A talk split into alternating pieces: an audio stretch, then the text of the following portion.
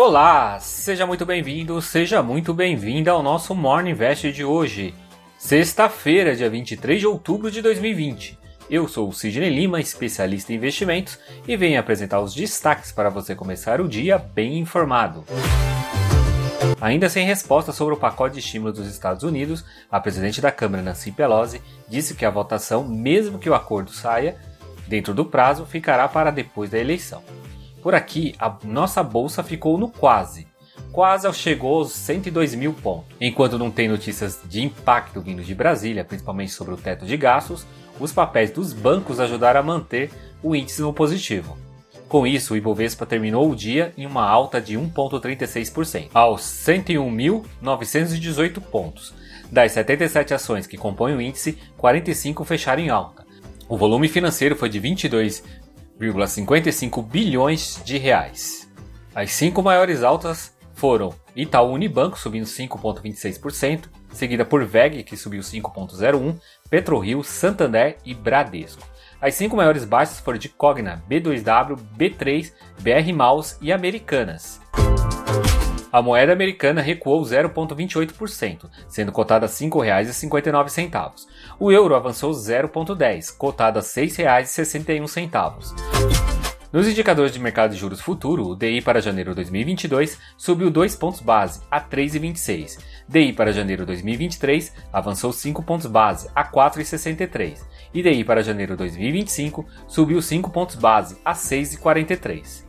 O índice dos fundos imobiliários IFIX recuou 0,06% aos 2.826 pontos. A maior alta foi do fundo imobiliário Hotel Maxivest, subindo 3,02%. E a maior baixa foi do fundo imobiliário Santander Renda de Aluguéis, caindo 1,45%.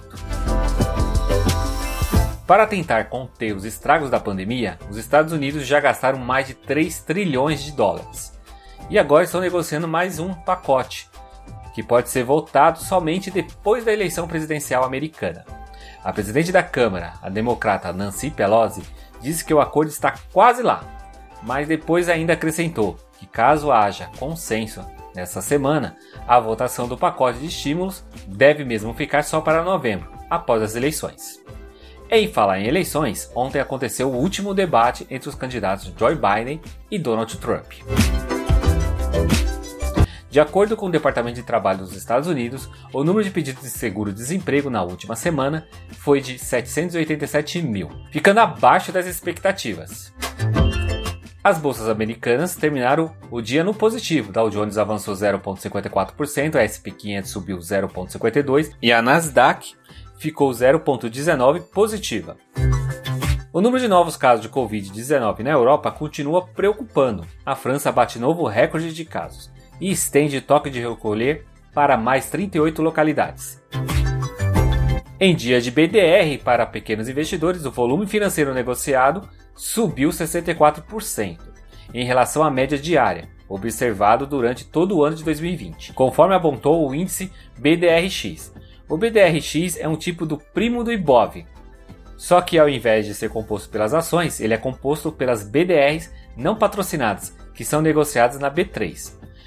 O índice é composto por 53 empresas de 10 setores. E na agenda de hoje teremos na região do euro o momento de divulgação do PMI. Por aqui teremos o índice de confiança do consumidor e também a prévia da inflação através do IPCA 15. Esses foram os destaques desta sexta-feira do nosso Morning Invest. Esse conteúdo está disponível nos principais agregadores de podcast, como Deezer, Apple Podcast, Google Podcast e Spotify. Então já aproveita e compartilhe esse conteúdo para mais pessoas.